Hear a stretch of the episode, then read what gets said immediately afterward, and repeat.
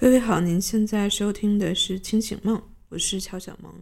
清醒梦》是一档由两个心理动力学咨询师发起的播客，我们希望能够以精神分析的视角理解世界，并且注重当下在地与人的经验。欢迎你关注公众号“何苦开心”，以及另外一个主创方林的公众号“林度”。另外，如果你在寻求心理咨询的帮助的话，也欢迎你关注何苦开心发起的新手咨询师黄叶，开始咨询。在那里，你可以找到包括我和方林在内的可靠低价的心理咨询师的预约信息。好，所以今天我是有一些想法，希望能够把它记录下来。因为是临时起意嘛，所以就没有去找方林来录节目，我就再搞一期单口。所以今天想要谈的话题是一段亲密但是并不侵入的关系。我想，对于许多走进心理咨询的来访者，或者对于许多并没有走进心理咨询的人来说，体验亲密其实都是一种非常稀缺的能力。这实际上是一个对我们自身要求非常高的能力，它要求我们允许自己去在必要的时候依靠他人，但是同时又保持自己的独立性。所以，好像我们需要一定程度的去依靠，而不是依赖。与此同时，我们又需要独立，但并不孤独。个中的这种平衡实在是非常难以把握。所以，我们经常见到的是什么呢？我们经常见到的可能会是，因为没有办法去依靠他人，所以不得不去选择的假性独立。这个部分之前其实何苦开心有文章描述过。当时我们在谈的是在。公司或者团队之中的，因为没有办法去指派任务，去求助他人。与此同时，自我要求又非常严苛，由此而导致的在职场上非常容易出现的吃力而不讨好的现象。与此同时，我们还有好像要盲目投入到一段感情之中，在一段关系之中完全丢失自己。或者就好像寄生植物一样，寄生在一个人或者一段关系之上；或者对于有的人来说，走进他人或者面对分离，都是一件非常困难的事情。在之前我们字幕组翻译的关于创伤的系列视频之中，主讲人将之称之为“边缘人格的特质”。但其实，在当今社会之中，我们经常会看到，并不只有在病理上被诊断为边缘人格的人，他们才会出现这样的特质。实际上，难以分离又不能靠近，是我们现在许多人面临的一种困境，非常常见的一种困境。所以，很多时候在心理咨询之中，我们做的就正是这样一种工作。好像你会看到来访者去不断的调整与咨询师之间令他们感到舒适的距离，这也天然的有一种人类特有的矛盾性在之中。当然，每个人进入到心理咨询之中，都希望有人倾听，有人了解，希望能够走进另外一个人。但与此同时，这种亲近本身又令人害怕。所以在许多长程咨询之中，我们就会看到来访者不断的走近，又后退，再试着走近，再后退，而这就呼应了我们刚才谈到过的，实际上现在许多人他真的没有一个亲近他人的能力，所以这也是我一再体验到的，所谓的治疗联盟，所谓的对于咨询师。对于咨询关系的信任，他们并不是咨询的前提，反而一定程度的，他们就是咨询的目标本身。他们是咨询师需要不断为之付出努力才能达到的一个结果。所以刚才我们谈到了许多，可以说是现代人在关系之中不断遭遇的困境。我们谈到了大家。很难去亲近一个人，这样的一个困扰。如果我们并没有真的体验过真正的亲密，我们脑子里可能就会对于亲密有着许多并不正确的认知。我们可能会把允许他人靠近体验成为一种侵入，而这也是我最近才意识到的，也是我今天想要来录这一期播客一个主要的原因，就是我发现，在我们现在的社会之中，侵入但并不亲密的关系比比皆是。比如说朋友圈的点赞之交。当你和一个人其实并不熟悉的时候，他的朋友圈信息可能对于你来说就是一种侵入，因为那里面有很多他的私人信息、他的个人生活，乃至于他所创造的凡尔赛文学。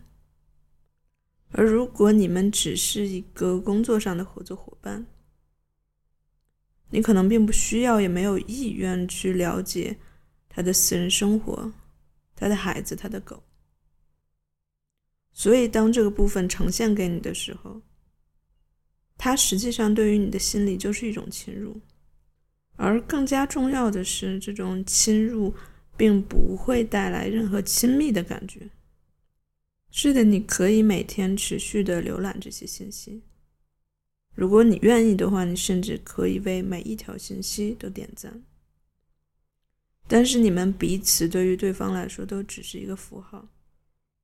而并没有真正的感情的投入和交流。这只是一个非常简单的例子。而如果我们用这样的观点去看我们现在身处的这个社会，我们或许就会发现这样的例子还有很多。比如说，这期节目发出来的时候，有可能是过年前后，当亲戚们聚在一起。无论是催婚也好，还是打探收入也罢，无论是去互相追问对方孩子的期末成绩，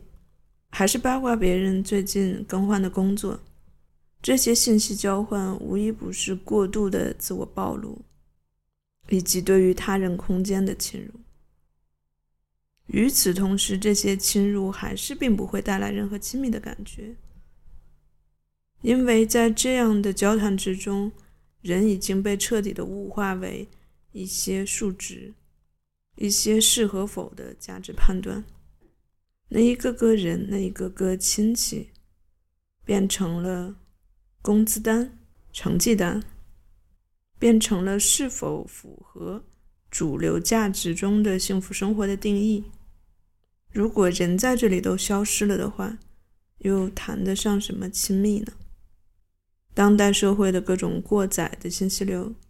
同样也是一种侵入。我记得我们还有过早晨起来刷微博、刷朋友圈，好像朕已阅一样的这么一个情景。但是那些呼啸而过的信息流，除了劫持我们的大脑、占据我们的内在空间之外，并不会引发更加深刻的感受。他们就是一种侵入，短视频也好，直播带货也好，无一不是如此。我记得迟早更新有做一期关于直播带货与色情的一种类比这样一期节目，而之所以如此，其中一个原因就是他们追求的都是短时间内的感官刺激，而亲密则是一种非常深刻的、需要沉淀的感受。它与色情是完全相反的。当然，我们不是去评价不同媒介之间的高低，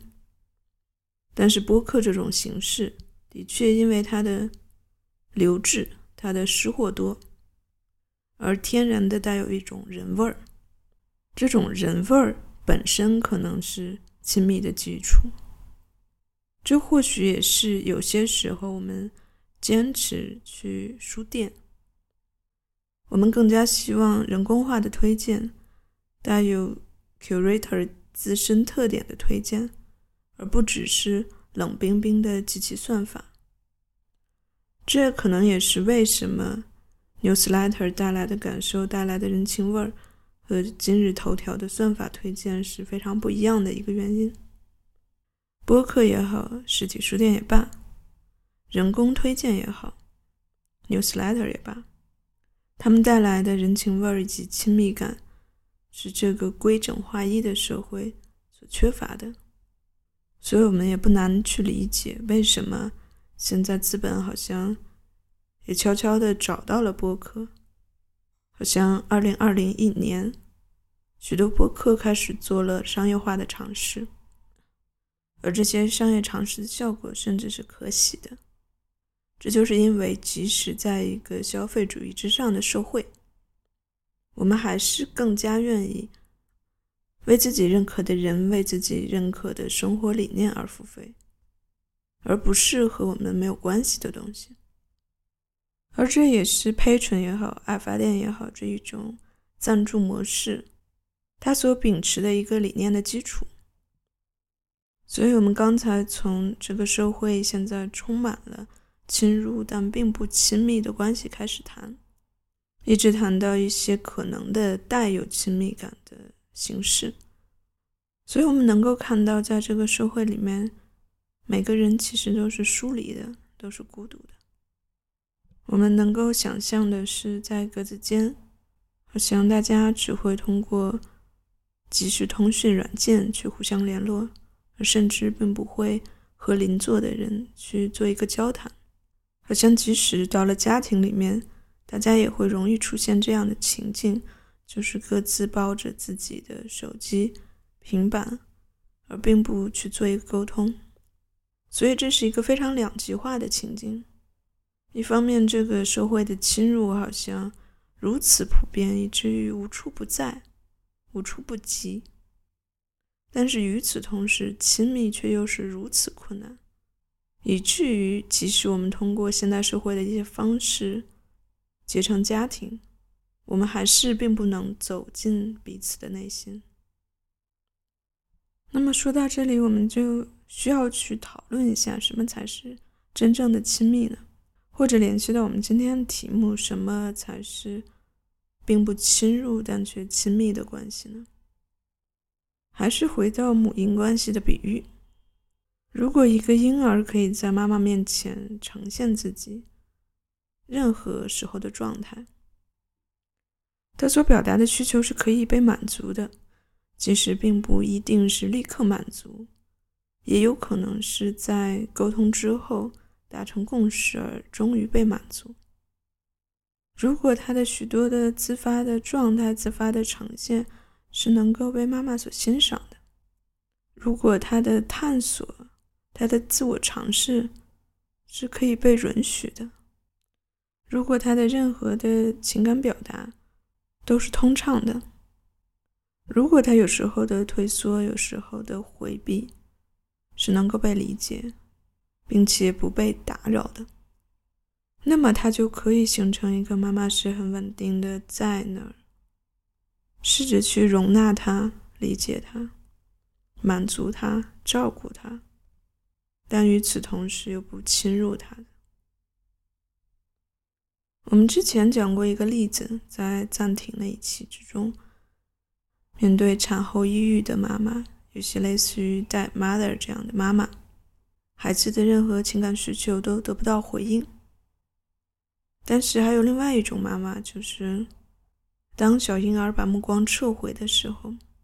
妈妈依然要强硬的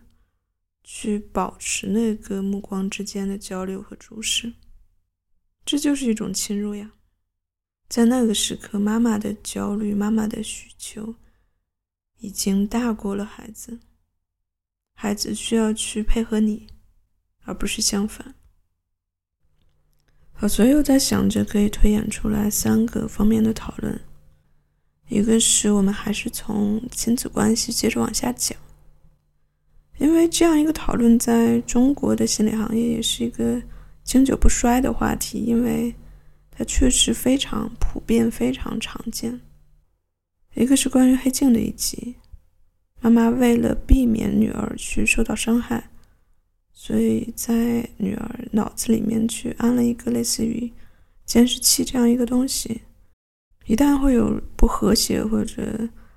色情暴力会刺激到他的情绪的这些场面出来，那他看到的情境就被打了马赛克，所以最终导致就是这个女儿没有办法发展出来与当下情境相对应的一个情绪的这样的一个能力，没有办法体验情绪，当然也就更加没有办法去表达情绪，最后造成了非常严重的问题。当然，在这样一个情境之下，我们也就非常容易去想起来《恶行》这样一部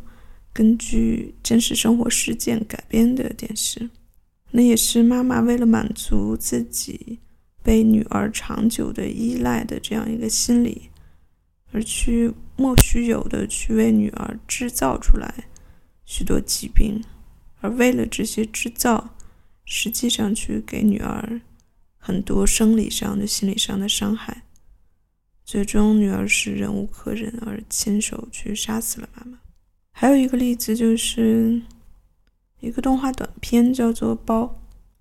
可能比起来前面两个非常极端的例子，这个动画短片所展现出来的情景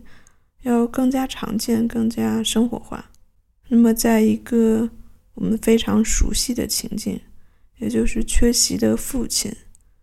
这样的家庭之中，母亲为了满足自己的情感需要，而制造出来了这么一个孩子，他叫包，也就是一个小包子。因为他诞生的目的就是满足妈妈自己的情感需要嘛，所以妈妈当然是没有办法去允许他成长的。妈妈对他的要求就是去乖乖的当一个永远不去长大的小宠物。所以当他成长，当他甚至有了自己的感情生活，有了自己的女朋友，那妈妈就崩溃了。所以，我想大家在听到这样的一些例子的时候，都会感觉非常熟悉。这是我们在日常生活中也好，在咨询情境之中也好，非常容易见到的一个现象，就是妈妈由于自己的匮乏感，由于自己的很多。不能满足的需求，由于很多自己的焦虑，而完全的侵入了孩子。一方面，他们会去替孩子感受孩子的感受，比如说我们常常在讲的有一种冷，叫“你妈觉得你冷”，这样一句听上去非常戏谑的玩笑性的话，实际上是非常可怕、非常残忍的。也就是孩子，他实际上并不允许去发展出来自己的感受，他的感受是被否认的，他的感受是被妈妈的感受所覆盖的，他只能通过妈妈告诉他的感受方式去感受这个世界。而一个人如果他连自己的感受都没有办法拥有的话，他是没有办法去做一个自我认同，去拥有一个自我的。而与之相对，这些孩子还会被要求去表达妈妈们的感受，去满足那些妈妈们并没有去被满足的需求。所以你看，在这里，孩子就只是成为了一个通道，他就是一个工具。关于他自己的一切都是被否认的，都是不存在的。他是完全在为妈妈而活。而在这里，非常相反的是，父母经常说我这都是为了你好。这真的是一句非常残酷的话，就是父母去默认我是知道什么是对你好的，那你的感受是不重要的，我来为你定义什么是好。所以这都不只是我们刚才所说的侵入，这是一种完全的占据。那么，当你都已经不存在了，你已经被完全的占据了，你怎么可能去体验亲密呢？亲密对你来说是不存在的，和别人靠近就意味着自己的丢失，就意味着自己被占据，所以就非常容易去理解，当这些孩子长大之后，他们是没有办法去靠近别人的，他们是没有亲密的能力的。这是一个面相，另外一个面相就是回到咨询关系里面，我们一再说咨询关系是和母婴关系非常像的，是可以互相去类比的。所以你会看到说，我们在咨询里面会努力的去为来访者呈现一个允许他做自己，允许他以自己的方式存在，允许他去体验自己这样一个情境。而这样一个情境是和我们刚才所说的那种一个良好的一个让孩子感觉亲密但并不侵入的关系是类似的，所以这也是为什么精神分析讲究说咨询师或者分析师要中立、匿名、节制的一个原因。为什么我们要一定程度的去耐受沉默？为什么我们要花那么多时间去聆听、去理解，而不是去做很多的干预、去做很多的表达？其中一个原因就是在你并不真正去理解这个人的时候，你的任何表达、你的任何干预，都有可能是一种扰动、一种侵入，而并不是帮助。而咨询空间。它之所以那么宝贵，之所以在费用上也那么贵，有一个原因就是，来访者很多时候他在其他空间是没有这样一个去体验和表达自己的机会的，所以我们不能去把这最后的一个空间再从来访者那里夺走。但问题就说，如果一个人他从小是在我们刚才所说的那样一种亲子关系之中成长起来的。如果他是从来没有体验过自己，没有体验过自己的感觉的，那么这样的时候，当咨询去给他呈现出来这样一个空间，他也是会感觉不知所措的。所以，当然，当代的精神分析针对这样的来访者去发展出来了一些真正适合他们的技术和理论。这里我们就暂且不去说它。那么，我想刚才有那个母婴关系谈到的什么才是亲密但并不侵入的关系，所衍生出来的第三个面向就是亲密关系。在我们之前或者之后要发布出来的，我和方林做的关于亲密关系、关于灵魂伴侣这样一个讨论之中，就是去看我们。这个节目发出来的前后顺序，可能会在这一期之前，也可能会在这一期之后。但无论如何，在那里我们讨论的一个部分就是说，如何在亲密关系中保持自己的主体性，但是又能去容纳他人的主体性。如何在一个关系中做到这个关系对于两个人都是有空间的？因为亲密关系它是非常独特的，一定程度它就是要去通过侵入他人而去造成一种亲密感。当我们试着去靠近，当我们去很深的自我暴露，只有这样的时候，我们才能达成一种非常特殊的、非常深层的这样一种亲密感。但是这种侵入和我们刚才说的侵入，它在质上可能不太一样。这种侵入可能是试探性的，而且它并不是说以去摧毁他人的主体性、去扰动他人的内在空间为目的的。它就像是一个实验，就是我真的非常愿意去和你达到一个非常深层次的亲密。所以，我愿意一定程度的去和你的空间有一个融合。但是，这也就是为什么，就在即使是非常通俗、非常流行意义上的这种情感关系的建议之中，我们也会经常听到是说，学会爱自己是重要的，或者在恋爱之中保持独立是重要的。或者知道自己要什么是重要的，那我想这些部分它强调的无一例外都是说，当你并不是一个空心人的时候，当你的内在是有东西是充盈的时候，当你的边界是清晰但是有弹性的时候，你就可以更容易的去容忍这种亲密关系之中关于边界的这种侵蚀或者侵入。但即使你们的内在空间是有一些融合的时候，它也并不造成对你这个人的主体性的一种侵扰，它也并不会让你模糊了自己是谁，它也并不会让你觉得自己在关系里面丢失了自己，而与之相反，你们共同创造的是一种主体坚场，你们把我单独的我变成了我们。但我们的形成并不是以丢失单独的我为代价的，所以到了现在，我们再去讲什么才是并不侵入但却亲密的关系，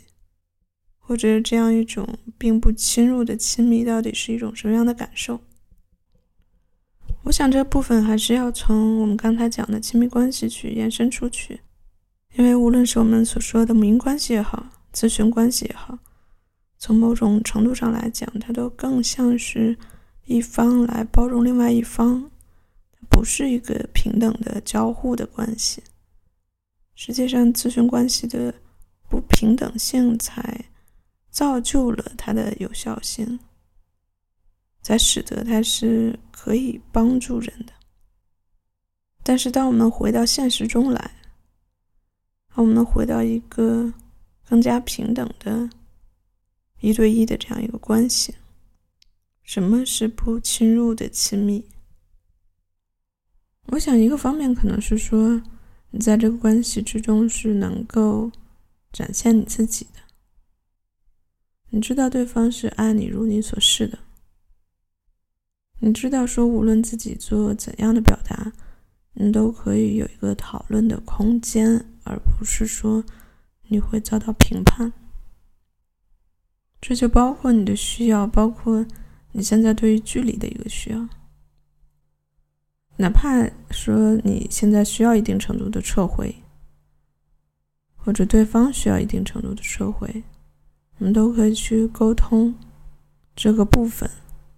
而不是立刻被体验成一种拒绝，从而给关系造成一些损伤。那么反过来说。你也会带着好奇的眼光去欣赏另外一个人，你也会给到他他所给到你的这样一些不评判的欣赏，你也乐意去欣赏他的然后关于他的展现，哪怕你们有些部分是有差异的，哪怕有时候你们的需求可能并不一致。但你们也可以去讨论、去沟通、去达成满足自己在关系里面的不同需求的方法，而不是去否定任何一个人。在双方都保有空间，与此同时不去侵蚀另外一个人的空间，这样的关系的基础之上，我想亲密还需要很多的情感投入，就像我们前面所说的那种。人情味的部分，因为在这段关系里面，你是作为你，他是作为他，每个人都是作为一个人而存在的，所以没有更多的物化的部分，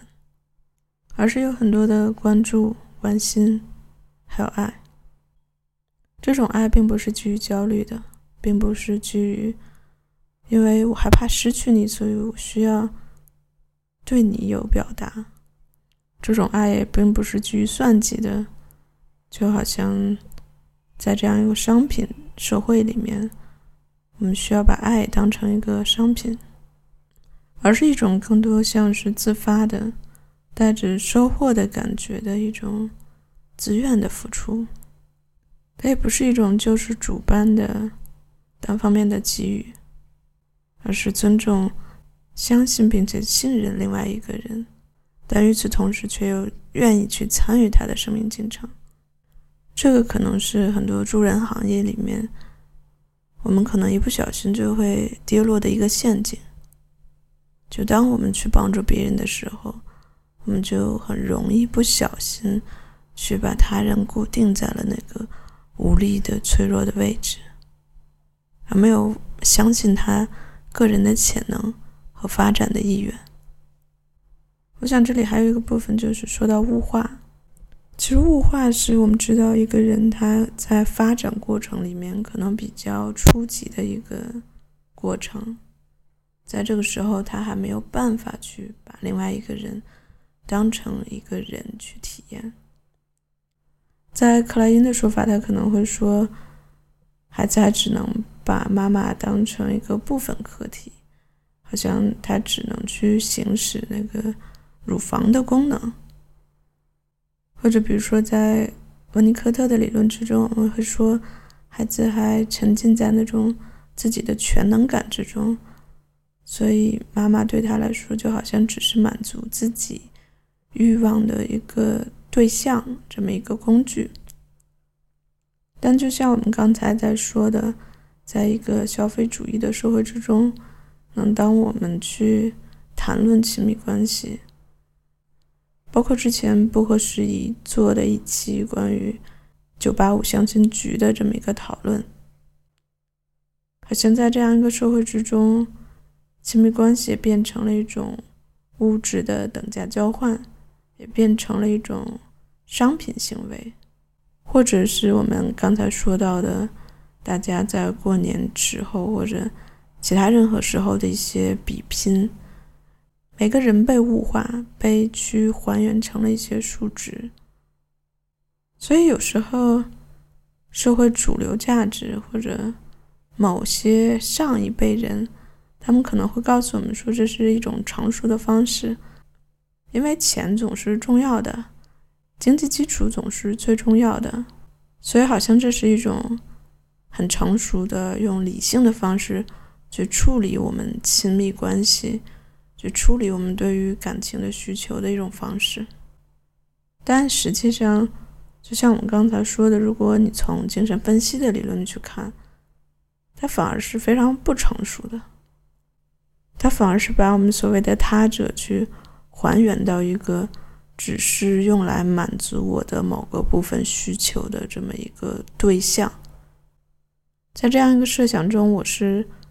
全能的，我是自恋的，我是不需要去付出一些代价也好，痛苦也好，